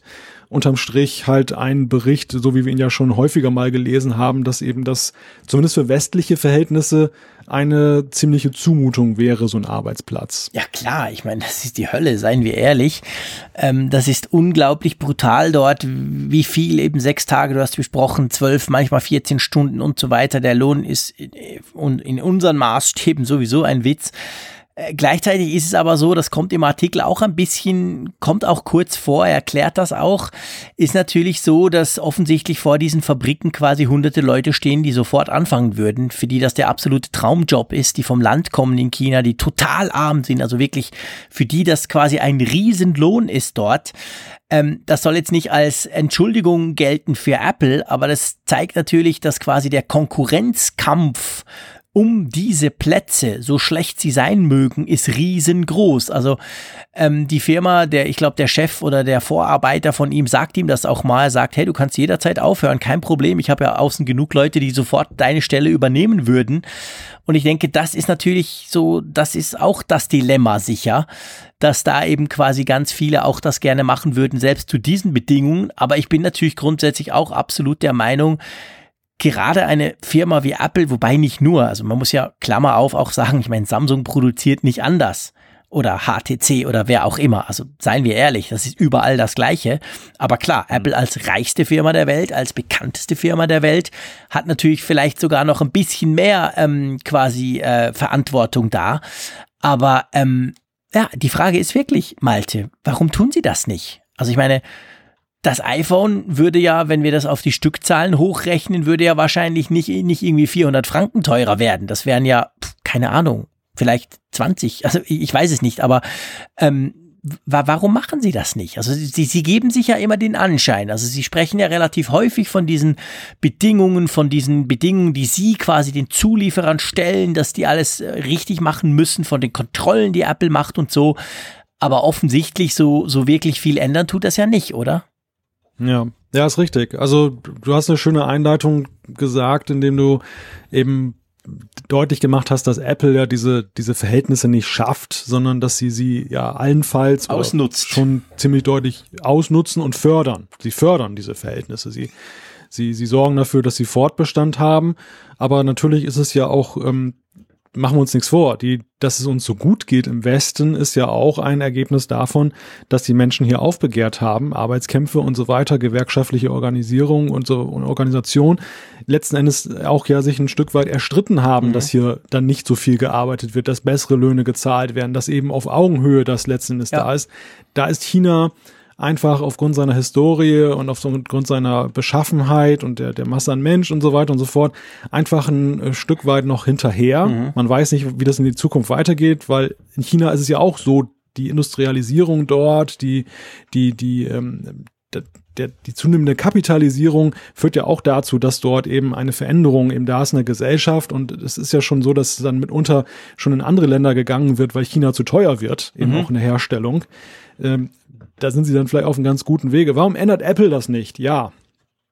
Wenn wir uns die Gewinne von Apple betrachten, dann ist es in der Tat ja so, dass man ja nur sagen kann, eigentlich ist es schlimm, dass sie das so weitermachen. Sie könnten ja locker bei den Margen eben auch in westlichen Ländern produzieren zu besseren Bedingungen und würden immer noch was dran verdienen, so viel wie sie an manchen Produkten Gewinn machen. Warum macht Apple das nicht? Ja, das ist natürlich Vielleicht ist es der Kapitalismus, vielleicht ist es aber letztendlich eben auch die Sorge, dass wenn eben die Margen mal kleiner werden, wenn der irrsinnige kommerzielle Erfolg, der ja nun schon viele Jahre anhält, mal irgendwie zum Einbruch kommt, dass sie dann natürlich ein fettes Problem haben, wenn dann nur in den USA produziert wird zu teureren Löhnen als jetzt eben bei Samsung und Konsorten, den Mitbewerbern. Das ist vielleicht etwas, mhm. das da so mit, mitspielt als Überlegung. Aber es ist richtig, als reichstes Unternehmen der Welt und als Firma, ich sage es ja auch mal wieder an dieser Stelle, die sich ja gerne eben mit großen Werten brüstet und sagt, hey, wir eben wollen die Welt zu einem besseren Platz machen und dann eben läuft sowas dann das ist, das passt nicht so recht zusammen und ja. nicht ohne Grund wird das Ganze auch so ein bisschen abgeschottet. Ja, ja, genau. Also das, da will ja, da, da möchte Apple nicht, dass man das Spotlight drauflegt. Das, das, soll möglichst einfach da irgendwo in Asien vor sich hingehen und keiner soll so genau hinschauen. Das ist genau der Punkt. Drum auch eigentlich gut sind solche Aktionen quasi wie jetzt von dieser, dieser, dieser NGO, die da einen reingeschleust haben. Ähm, denkst du, das wird sich in irgendeiner Form ändern? Also jetzt mal abgesehen davon, dass China sich rasant ändert und vielleicht dann die Leute dadurch eben quasi generell, ich sag mal, aufbegehren etc. Aber jetzt von Sicht der westlichen oder auch der asiatischen, ich meine, ich habe Samsung erwähnt, die sind ja südkoreanisch, also dieser Firmen, die dort produzieren lassen, meinst du, dass da ein Umdenken irgendwann kommt oder müsste es eher so sein, dass wir als Konsumenten sagen müssten, hey, das kaufen wir nicht und dadurch mhm. quasi das Umdenken anstoßen? Ja, du sagst es, der Konsument kann sich natürlich auch nicht völlig aus dieser ganzen Geschichte rausreden. Wir wollen ja gerade auch das neue iPhone lieber ein bisschen günstiger haben, wenn der Preis sowieso schon steigt. Und ähm, wenn Johannes schreibt, er würde lieber mehr bezahlen, ich glaube, ein Gros der Menschen da draußen ähm, wäre dazu nicht bereit. Ja. Die, die wollen einfach, dass das iPhone möglichst günstig genau haben. Und das, das spielt eine Rolle. Also das Ganze ist konsumgetrieben. Und es ist letztendlich so, ich glaube nicht an den radikalen Change. Ich glaube allerdings schon, und das hat ja auch die Vergangenheit gezeigt, dass natürlich die Konzerne eben immer gucken müssen, können sie das so gnadenlos durchziehen. Apple hat ja auch schon sehr nachgesteuert. Sie haben mhm. ja eben sie, diese Diskussion mit den Verhältnissen in den Fabriken gab es ja schon mal, dass eben ähm, der Student hier be darüber berichtet, dass da ständig Kontrollen stattgefunden haben. Das zeigt ja schon, dass Apple das tatsächlich ernst äh, macht, dass sie eben wirklich dann da Kontrolleure hinschicken, auch wenn es letzten Endes dann wenig bringt. Aber die gab es wohl damals gar nicht ja. oder kaum. Und ähm, genau das gleiche ist ja eben auch mit Kinderarbeit und Rohstoffgewinnung und diese ganzen Geschichten. Also die Konzerne müssen aufpassen, ähm, wegen ihrer Marke, dass letztendlich das nicht dann irgendwann kippt und deshalb verbessern sie immer etwas, was leider nicht das so gravierend verbessert, dass wir es jetzt toll finden könnten, aber es verbessert zumindest etwas für die Menschen und das ist ja auch schon mal ein Schritt in die richtige Richtung. Deshalb ist eben auch diese Berichterstattung darüber wichtig und gut und ähm, hilft zumindest ein klein bisschen. Mhm. Ja, genau. Tja, ein Thema, das uns wahrscheinlich noch weiter beschäftigen wird, denke ich mal. Trotzdem schlage ich vor, wir gehen zu einem ganz aktuellen Thema, das ja auch eine tragische Komponente hat, aber eigentlich eine total spannende Zuschrift. Und zwar zum Christian. Der Christian hat uns eine E-Mail geschrieben. Der schreibt, ich muss gerade an euch denken, ihr hattet euch in der letzten Sendung doch über Push-to-Talk lustig gemacht, beziehungsweise den Nutzen angezweifelt.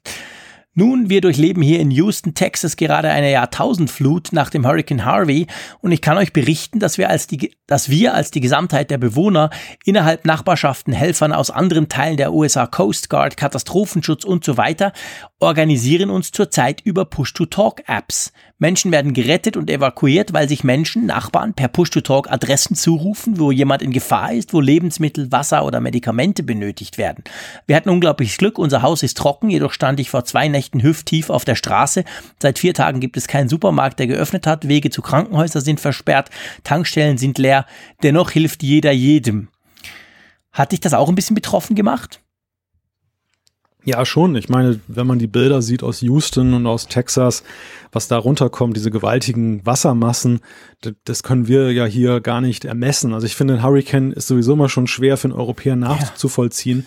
Ja. Hier, hier in der Küste, ich meine zumindest was Wind angeht, sind wir hier in der Küste ja auch gebrannte Kinder. Wir wissen ja letzten Endes Windstärke 12, 120 kmh, äh, welche Schäden das hervorrufen kann.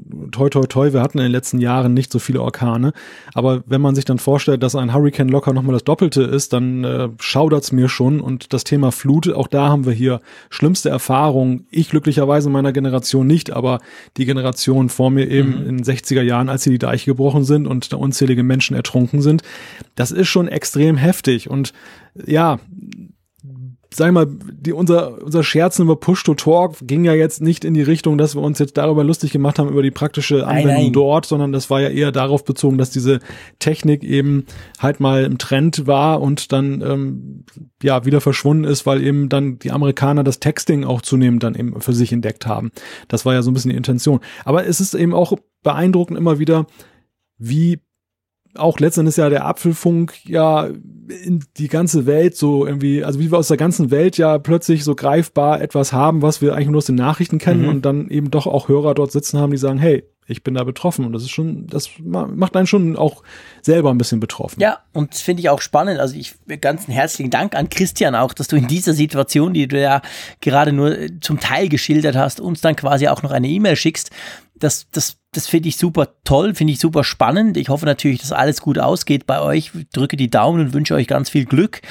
Ähm, aber anyway, also herzlichen Dank, dass, Sie, dass, dass du uns wirklich geschrieben hast. Finde ich eine ganz spannende Sache, die eben auch zeigt, dass manchmal, ich sag's mal in Anführungszeichen, alte Technologien dann eben plötzlich wieder einen Nutzen bekommen, weil man gar nicht mehr will, weil man vielleicht nicht mehr Strom hat, weil man vielleicht nicht mehr Bandbreite zur Verfügung hat.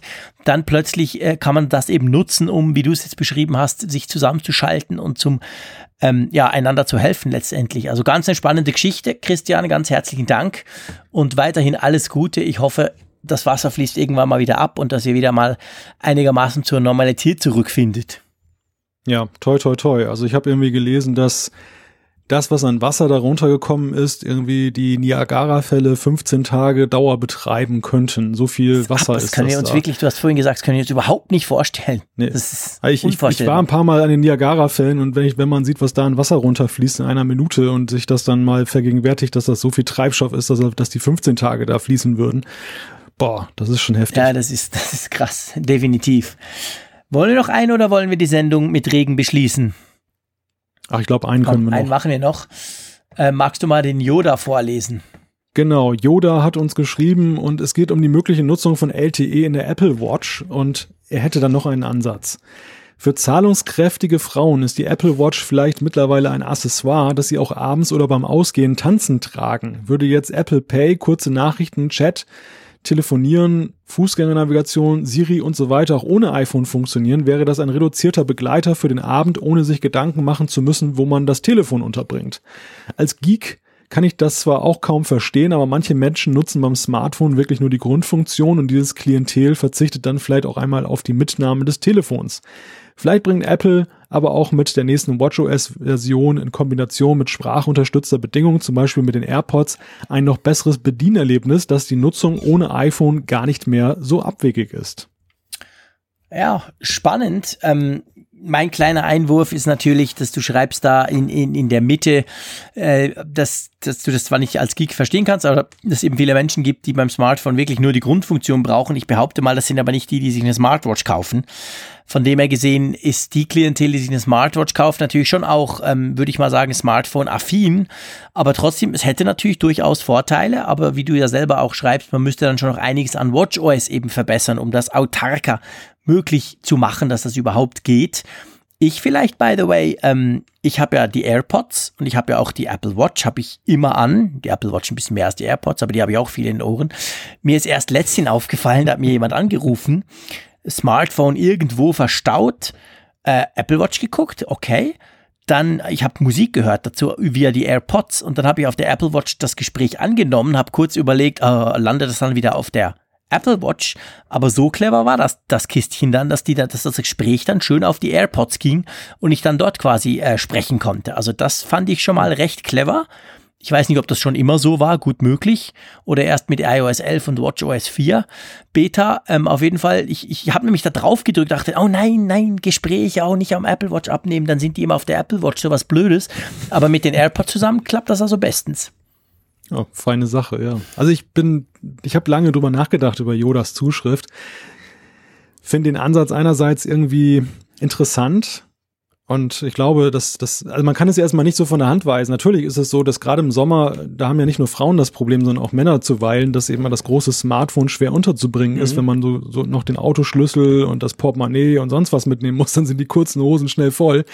Aber ähm, wenn ich mich so umschaue, dann habe ich den Eindruck, dass den, die Grundfunktionen den Menschen beim Smartphone heute längst nicht mehr ausreichen. Also dass die meisten, die eben ein Smartphone besitzen, dann neben nicht nur gucken, wer ihn geschrieben hat mhm. oder telefonieren, sondern ja eben gerade auch in einer Tour eben irgendwelche Messages abschicken, irgendwas machen, irgendwas nachgucken in Apps und so weiter. Und da würde eine Apple Watch auch mit LTE und selbst bei gutem Willen, was die, äh, was die Software angeht, schnell an ihre Grenzen kommen. Also ich glaube, die Leute würden eher auf vieles andere verzichten als auf ihr Smartphone, zumindest so in unserer heutigen Zeit. Definitiv, das sehe ich auch so, weil wie du es geschildert hast, wir machen ja viel, viel mehr als nur das Nötigste, sage ich mal, mit dem Smartphone, sondern ähm, und das wird eine Smartwatch, da lehne ich mich jetzt mal aus dem Fenster raus, aber das wird sie noch ziemlich lange nicht erreichen können. Da müssen wir schon, es geht schon nur um die Eingabe, da müsste die Spracheingabe absolut perfekt sein und so weiter. Und abgesehen davon, wie willst du ein Foto auf Instagram posten, was ja bei einer Party gerne und oft gemacht wird, wenn du nur, wenn du nur eine Smartwatch dabei hast. Also von dem her gesehen, denke ich da schon, ähm, das wäre etwas schwierig Weiß nicht, wie du es siehst, aber ich glaube, den Apfelfunk zu beschließen ist nicht so schwierig, oder? Das geht immer relativ schnell. Das geht immer relativ schnell, genau. Wir sind wieder in unserer üblichen Zeit. Bei dir regnet es schon, bei mir fängt es jetzt dann wahrscheinlich gleich an. Ich sehe schon die ersten Blitze zucken. Ähm, von dem her gesehen kommt jetzt der große Wetterumschwung oder anders gesagt, der Herbst steht vor der Tür. Das hält uns nicht ab, dass wir in der Woche natürlich wieder da sind, liebe Hörerinnen und Hörer. Da freue ich mich schon sehr drauf. Ähm, und von dem her gesehen an dir, an dich, Malte, ganz herzlichen Dank. Hat wieder mal großen Spaß gemacht und ich sage einfach Tschüss aus Bern im Herbst. Ja, den Dank kann ich nur zurückgeben. Und im Herbst und im Winter wird's ja gerade so schön plauschig in der Stube. Also da macht es uns ja umso mehr Spaß, an den Mikrofonen zu sitzen. In diesem Sinne wünsche ich euch eine schöne Woche und uns viele gute Themen bis zur nächsten Woche. Tschüss.